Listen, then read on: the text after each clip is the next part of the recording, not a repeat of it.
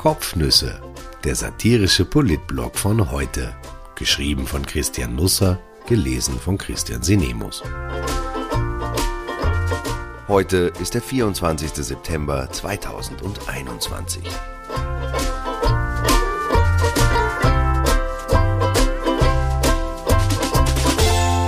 Knackfinger Unchained. Der Kanzler per Du mit New York, der Innenminister per Sie mit seinem Vorgänger. Dieser Tage war ich im Baumarkt. Mir waren die Rasenmäher ausgegangen. Ich machte es so wie alle Männer. Ich fuhr hin. Frauen planen solche Sachen, studieren Angebote, vergleichen Daten, checken, in welcher Filiale welches Gerät vorrätig ist. Zuletzt schauen sie sogar nach, wie man am besten dorthin kommt. Männer Nie. Die fahren einfach los. Ich auch. Vielleicht ist es etwas Genetisches, eine Urwaldsache. Unter Paaren soll sich darüber schon die ein oder andere Debatte entzündet haben. Urlaube eignen sich besonders gut dazu. Da hat man Zeit füreinander, was sich nicht immer als Vorteil erweist. Ich fuhr also zu einem Baumarkt an der Wiener Stadtgrenze. Ich habe es beim Einkaufen gern grün rundherum. Ich kam gut hin, musste aber vor Ort feststellen, dass mein gewünschtes Gerät ausverkauft war.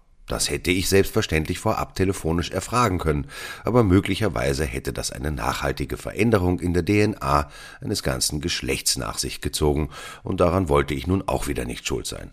Eine nette Verkäuferin konnte auf Nachfrage feststellen, dass es den Rasenmäher in Stadtlau noch gab. Ich war selig, wie üblich genügte dafür ein Funke.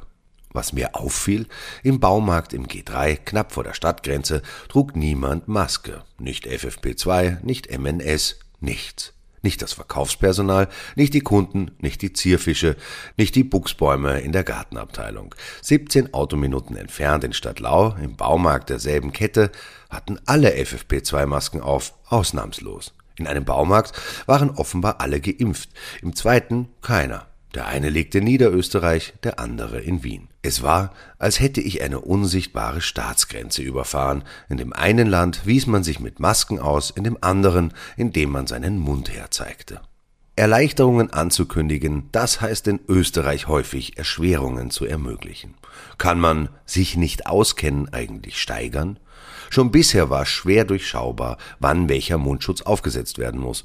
Nunmehr ist es eine Wissenschaft. Vielleicht kann man auf einer FH bald einen Bachelor in Maskeologie machen. Am Dienstag verkündete der Wiener Bürgermeister neue Verschärfungen, die aber gleichzeitig irgendwie auch Lockerungen waren.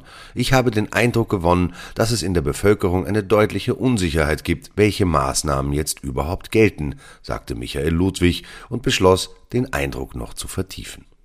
Wenn ich jetzt also am 1. Oktober in den Baumarkt nach Stadtlau fahre, dann muss ich eine FFP2-Maske aufsetzen, obwohl ich doppelt geimpft bin und ich so viele Antikörper habe, dass ich Coronaviren bis zum Wechsel hinauf terminieren könnte. Die Angestellten aber, sofern geimpft, müssen gar nichts tragen, nicht einmal Mund-Nasenschutz. Ich mit Maske stehe also einem Verkäufer ohne jede Maske gegenüber.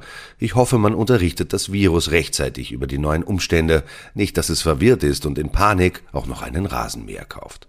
Fahre ich zum selben Baumarkt ins G3, um vielleicht einen Zweitrasenmäher zu kaufen, dann müssen weder der Verkäufer noch ich was tragen, wenn wir beide geimpft sind, was aber niemand kontrolliert. Wenn ich in der Gegend zum Heurigen gehe, um mit meinem neuen Rasenmäher auf seinen Kauf anzustoßen, dann brauchen wir beide dort 3G, müssen also geimpft, genesen oder getestet sein. Ein Antigentest reicht, auch für den Kellner. Außer er trägt FFP2-Maske, dann benötigt er gar keinen 3G-Nachweis. Der Koch braucht sowieso nichts.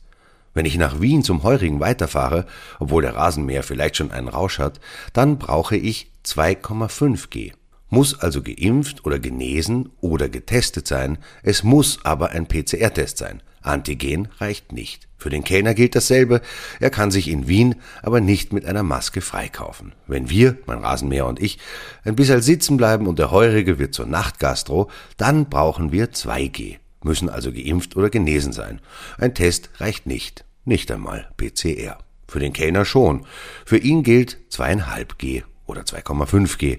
Er kann also einen PCR-Test bringen, Antigen genügt nicht. Ich könnte Ihnen jetzt noch ein paar Beispiele nennen, etwa was bei Veranstaltungen zu beachten ist, aber ich denke, ich habe ausreichend genug Verwirrung gestiftet. Suchen Sie die Schuld nicht bei sich. Auch der Pressesprecher von Stadtrat Peter Hacker musste dreimal beim Rathausjuristen nachfragen, was denn nun tatsächlich im Handel gelten soll. Ich schreibe absichtlich soll, denn ich denke, das kommt in dieser Form nicht. Ludwig, der meiner bescheidenen Meinung nach in der Wahrnehmung des Virus richtig liegt, wird sich das noch einmal durch den Kopf gehen lassen. Außer die Lobau-Demonstranten, die ihm gestern einen Baum aufstellten, fesseln ihn an die Fächerpalme in seinem Büro. Auch der Handelsverband ist verwirrt. Er protestierte in einer Aussendung gegen etwas, das es gar nicht geben wird. Für die geimpften und genesenen Beschäftigten im Non-Food-Handel, die bisher keine Masken tragen mussten, gilt wieder eine MNS-Pflicht, wetterten die Funktionäre. Das stimmt nur nicht.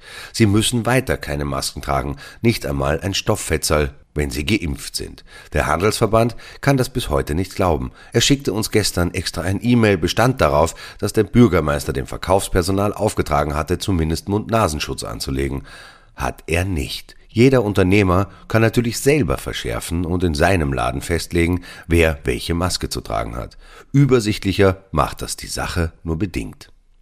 Während ich diese Zeilen schreibe, sitzt Sebastian Kurz in New York und ist mutmaßlich sehr busy. So busy, dass er sogar ein Interview mit der Krone abbrach. Es wurden schon Kanzler wegen geringerer Frevel medial des Amtes enthoben. Der mitgereiste Reporter Altspatz Kurz Seinitz befragte den Kanzler über dessen Befragung durch einen Richter über die Befragung im U-Ausschuss.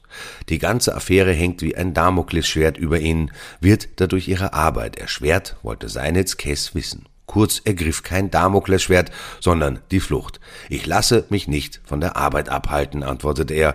Entschuldigen Sie mich jetzt, ich muss zu US-Präsident Joe Biden. In Wien hat das Sägen am Kanzlersessel schon längst begonnen.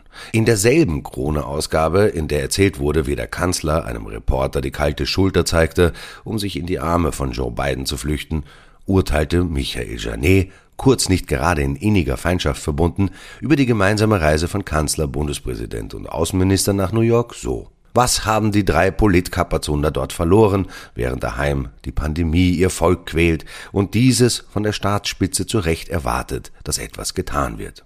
Ich habe vor ein paar Tagen etwas Ähnliches geschrieben, es war natürlich nicht so elegant formuliert. Für den Kanzler wird es jedenfalls eng. Eine Gerichtsvorladung wegen einer möglichen Falschaussage im U-Ausschuss mag ärgerlich sein, aber wenn einmal die Kronenzeitung Anklage erhebt, dann ist wirklich Feuer am Dach. Auch die SPÖ zündelt. Patsy Wiederkuswara, Chefreporterin des US-Senders Voice of America im Weißen Haus, war aufgefallen, dass der Kanzler während der Rede von Joe Biden vor der UNO unaufmerksam gewesen sein soll. Er habe sein Mobiltelefon gecheckt, seinen Ausweis geprüft und mit den Fingern geknackt, schrieb sie auf Twitter. Die gute Frau weiß nicht, wie der Alltag bei uns im Parlament ausschaut. Die SPÖ begriff sofort die weltpolitische Bedeutung des Vorgangs.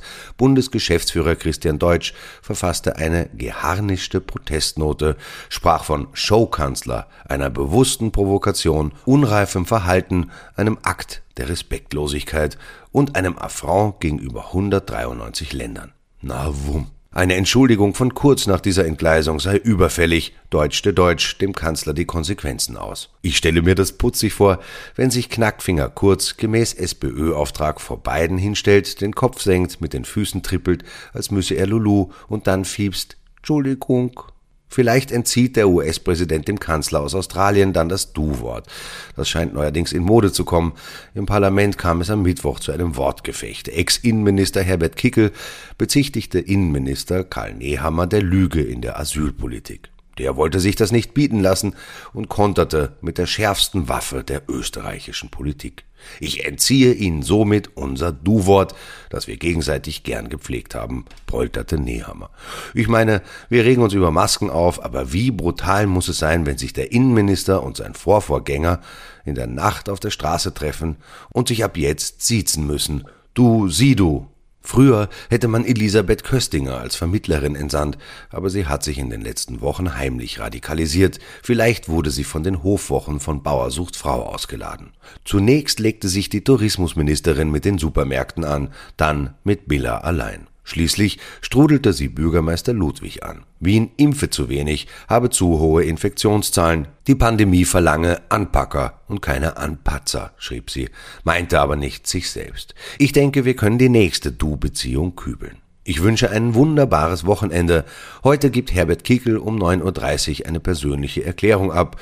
Martin Thür verdanke ich die Information, dass es seit 2017 in der österreichischen Innenpolitik 16 persönliche Erklärungen gab. Elf davon waren die Ankündigung von Rücktritten. Das wird beim FPÖ-Parteiobmann nicht passieren.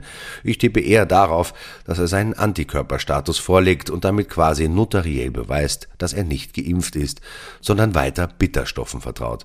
Vielleicht kommt aber alles ganz anders. Es konnte schließlich auch niemand damit rechnen, dass Kurz vor der UNO mit den Fingerknöcheln knackt.